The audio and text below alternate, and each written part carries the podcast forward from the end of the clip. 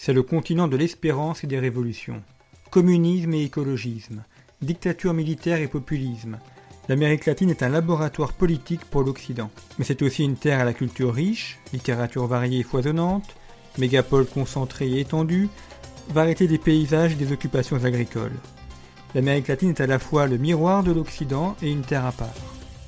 Le continent propose aujourd'hui un nouveau modèle que nous explorons dans ce numéro en faisant appel aux meilleurs spécialistes. Hervé Thierry, Michel Faure, Daniel Dory, Pablo Ortuzar. Ce dossier explore les identités et les constructions sociales du continent hispanique.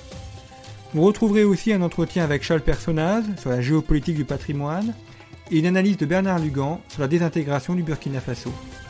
Nous revenons également sur l'épidémie de coronavirus, Ingrid Riocreux avec une analyse de son traitement médiatique, Pascal Salin sur les conséquences économiques et Laurent Gaillard sur la victoire des GAFAM.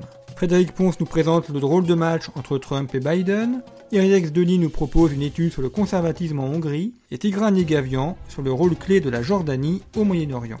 Il y a beaucoup d'autres choses à découvrir dans ce numéro de conflit.